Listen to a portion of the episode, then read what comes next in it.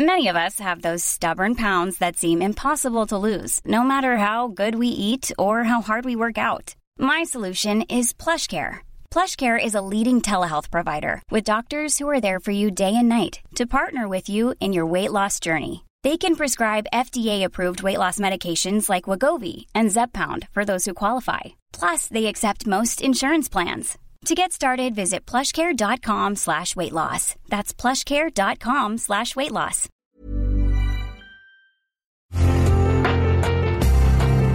Una imagen vale más que mil palabras y a veces con tan solo escuchar viajamos al mundo infinito de la reflexión. Esta es la imagen del día con Adela Micha.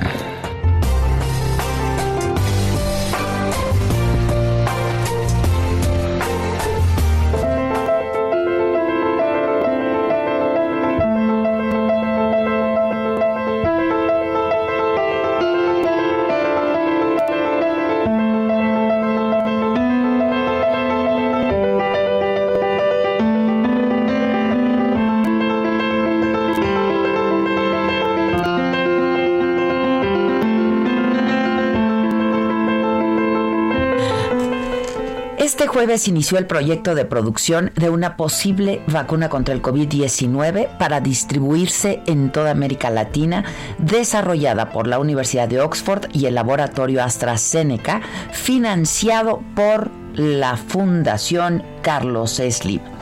Los gobiernos de México y Argentina van a producir esta vacuna, de la cual habrá entre 150 y hasta 250 millones de dosis en una primera instancia, disponibles para América Latina, con excepción de Brasil, porque Brasil tiene su propio acuerdo con AstraZeneca. Argentina fabricará la sustancia activa. En México se va a completar el proceso de estabilización, fabricación y envasado para ser distribuido desde aquí a Latinoamérica y el Caribe.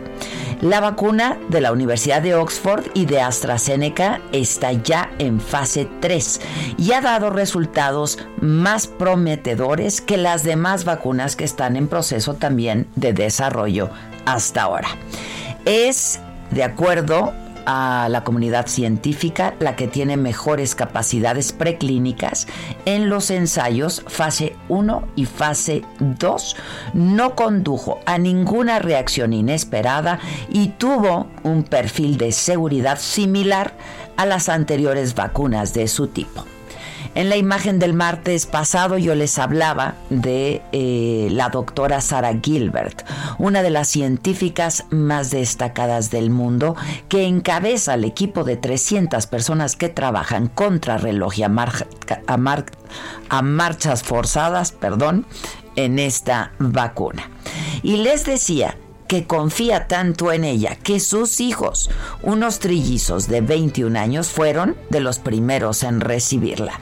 1077 voluntarios que han recibido la dosis mostraron una fuerte respuesta inmune y produjeron anticuerpos que combaten el virus SARS-CoV-2 causante de COVID-19 sin presentar reacciones secundarias adversas mayores sobre la trascendencia de este proyecto para traer a México la vacuna contra el COVID-19 lo más pronto posible. Yo hablé ayer con Arturo Elías Ayub, quien es el vocero de la Fundación Carlos Slim. De eh, acuerdo que hizo la Fundación Carlos Slim con AstraZeneca, justo el objetivo es ahorrarnos entre 10 meses y un año de tiempo para que la vacuna esté en México y en América Latina y esto se logra eh, en este convenio asegurando los fondos para iniciar la producción de la vacuna inclusive antes de que la vacuna sea aprobada con un fondo de financiamiento a riesgo de que no se apruebe la vacuna y a perder ese dinero, pero sí iniciar la producción lo antes posible para que si sí se aprueba, que creemos que es lo más probable, estar lo, antes posible eh, vacunando a la gente en nuestra región.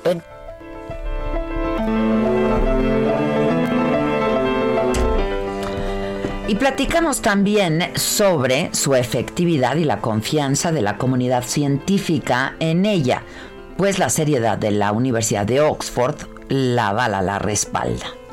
Sí, esta vacuna eh, en fase 1 y en fase 2 ya se probó con mil y cacho de personas, en donde lo que prueban, Adela, es que los efectos secundarios no, que no hay efectos secundarios mayores, digamos, y que también a su vez eh, cree los anticuerpos para que no entre el virus, digamos. Ahorita en fase 3, esas mismas pruebas se están haciendo con 50 mil personas y dependiendo de los resultados que esperemos, te digo, en la fase de mil y cacho de personas, los resultados fueron buenísimos, el 100% de las gentes eh, lograron tener los, los anticuerpos contra la enfermedad, el 100%, cosa que es hasta rarísima en una vacuna. Y, y bueno, a ver cómo salen los resultados.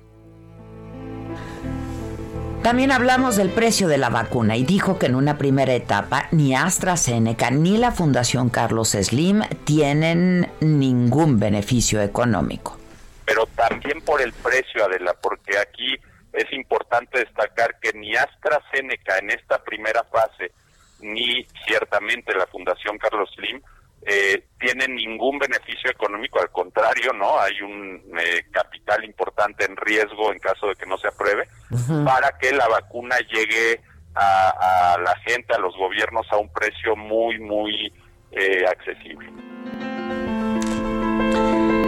Nos explicó también Arturo Elías cómo participan en este esfuerzo la Fundación Carlos Slim y el laboratorio AstraZeneca.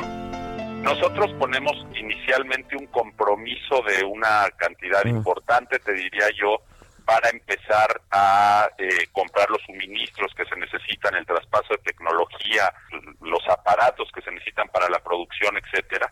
Pero también los gobiernos irán haciendo pedidos y aquí es muy importante destacar que el gobierno de México fue muy apoyador y hará un pedido importante también con un anticipo a riesgo mm. en donde el riesgo que está tomando la fundación se disminuye según los anticipos que vayan poniendo los diferentes gobiernos. Argentina también ya anunció ayer que está poniendo un pedido con un anticipo a riesgo y entonces entre todos vamos a ir cubriendo ese riesgo en caso de que la vacuna no se apruebe. En caso de que se apruebe, que son entre 150 millones a 250 millones de dosis.